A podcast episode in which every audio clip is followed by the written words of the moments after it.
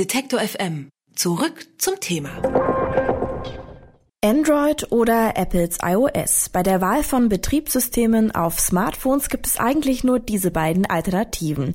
Aktuell benutzen rund zwei Drittel aller Deutschen ein Smartphone, auf dem Android installiert ist. Anders als bei Apples iOS sind die neuesten Versionen allerdings auf den wenigsten Geräten. Das kann gefährlich werden, denn die Sicherheitslücken der alten Android-Versionen sind bekannt und werden immer wieder missbraucht. Über die Sicherheit von Googles Betriebssystem Android spreche ich mit Sebastian Grüner. Er ist Redakteur bei golem.de und beschäftigt sich mit IT-Sicherheit. Hallo, Herr Grüner. Hallo. Die meisten User nutzen veraltete Android-Versionen, die inzwischen mehrere Jahre alt sind. Welche Risiken bestehen denn bei der Nutzung dieser Versionen?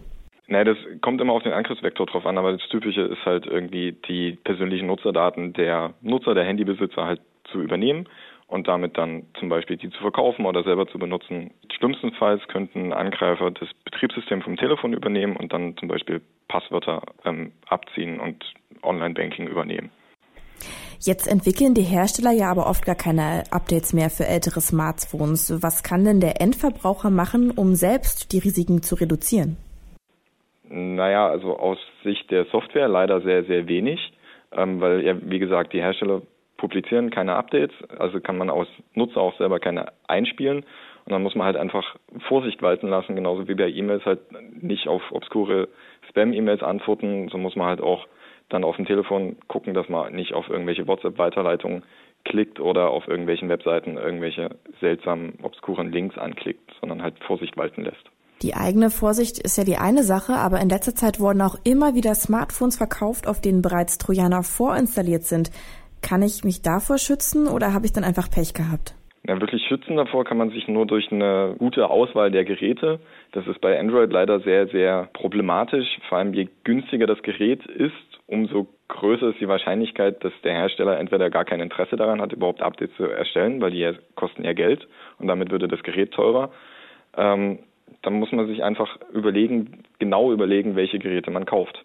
Jetzt verkauft Google auch ein eigenes Smartphone und diese Smartphones äh, werden immer direkt mit der allerneuesten Android-Version versorgt. Aber selbst dort gab es immer wieder Kritik.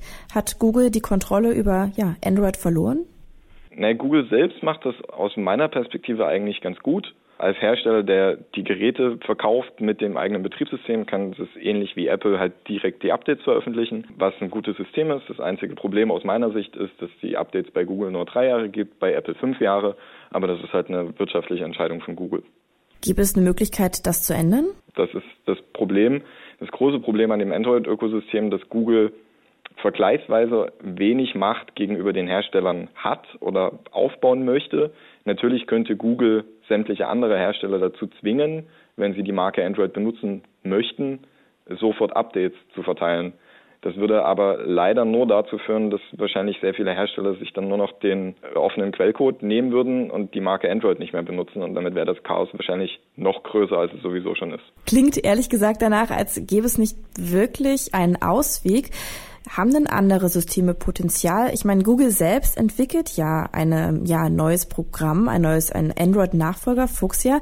Aber wenn sie es dann so handhaben wie mit Android, dann wäre das ja auch keine Lösung, oder? Das Update-Problem würde Fuchsia zum Beispiel nicht zwingend lösen. Also auch da wäre es ja dann wieder den einzelnen Herstellern überlassen, ob, wann und wie sie Updates veröffentlichen. Der Vorteil von Fuchsia ist, dass das Betriebssystem selbst im Vergleich zu Android ein bisschen anders aufgebaut ist, was dazu führt, dass wenn Sicherheitslücken auftauchen oder gefunden werden oder von Angreifern benutzt werden, die Möglichkeit, was ich mit diesen Sicherheitslücken machen kann, eingeschränkt ist durch das System selbst. Da gibt es sehr, sehr niedrige Berechtigungen in dem System. Das heißt, wenn ich eine Sicherheitslücke finde, kann ich als Angreifer theoretisch sehr wenig damit nur machen. Bei Android wäre das Schadenspotenzial jetzt sehr hoch. Das heißt abschließend, was könnten wir allen Nutzern raten? Einfach kein Android kaufen?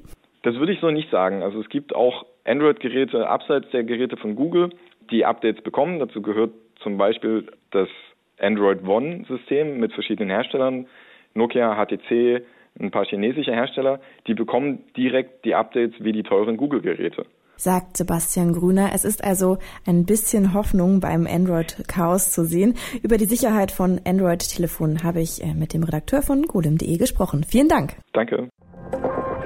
Alle Beiträge, Reportagen und Interviews können Sie jederzeit nachhören im Netz auf detektor.fm.